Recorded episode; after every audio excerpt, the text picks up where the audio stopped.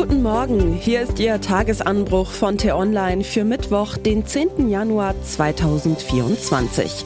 Was heute wichtig ist, der Wahlausgang in Taiwan könnte eine weltweite Krise heraufbeschwören. Geschrieben von T-Online-Chefredakteur Florian Harms und am Mikrofon bin heute ich, Michelle Paulina Kolberg. In China wird gewählt.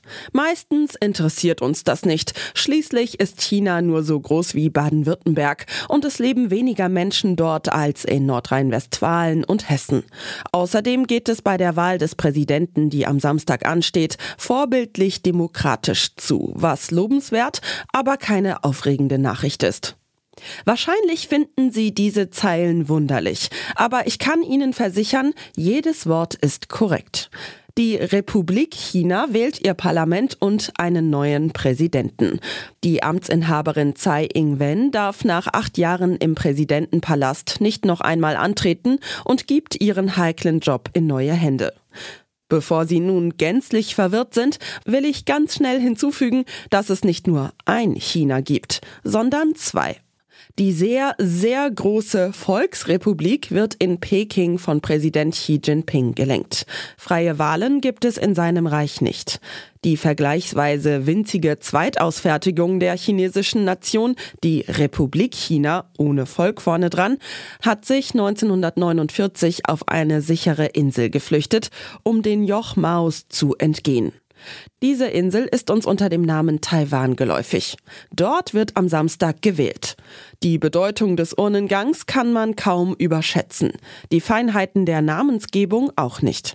Taiwan ist klein, es ist weit weg. Beides spielt keine Rolle. Lieferketten laufen dort zusammen, ohne die in den Zukunftsbranchen weltweit praktisch nichts mehr geht.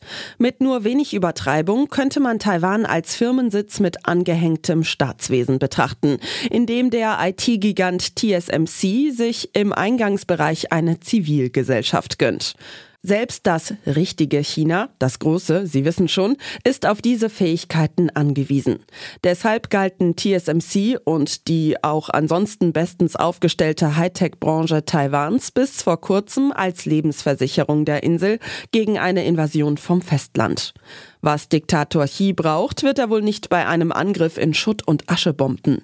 Aber so sicher kann man sich da mittlerweile nicht mehr sein, denn der Nutzen des taiwanesischen Know-hows hat für Peking abgenommen. Zugleich lastet auf der ehemaligen Provinz Taiwan die Geschichte Chinas wie Blei. Ohne die Insel und all die Chinesen, die vor den Kommunisten dorthin geflohen sind, ist China unvollständig.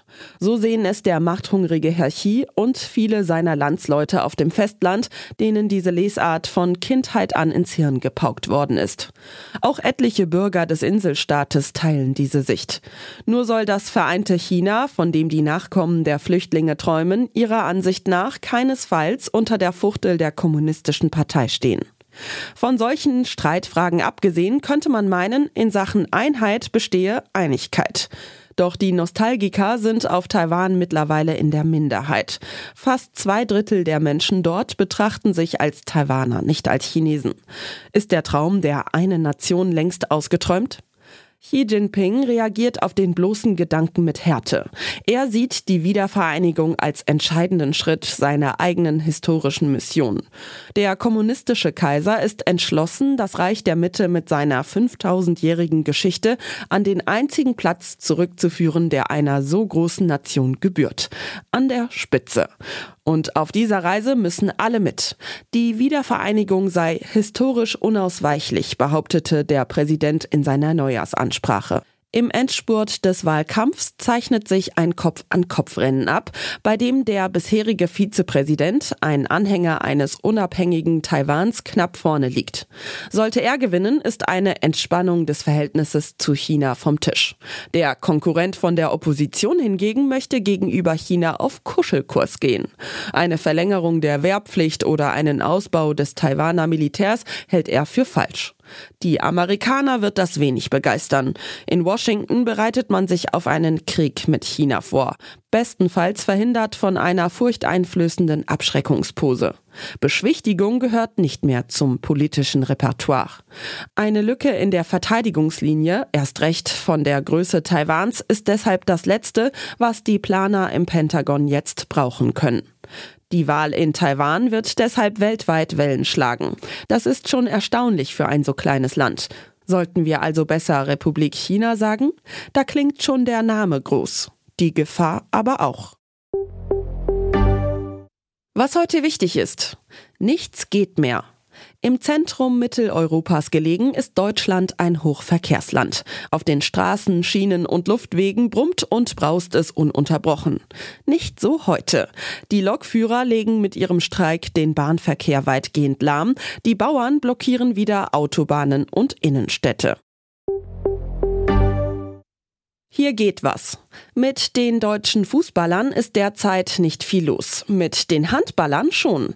In ihrem Auftaktspiel der Europameisterschaftsvorrunde wollen die Herren heute in Düsseldorf den Schweizer Gegnern möglichst viele Tore reinballern. Geht's noch? Wo lauern die größten Risiken für die Menschheit? Experten des Weltwirtschaftsforums haben 1400 Analysten und Wirtschaftsführer befragt. Heute präsentieren sie die Ergebnisse. Beim Klimawandel, dem Artensterben und der künstlichen Intelligenz erwarten uns bald dramatische Entwicklungen.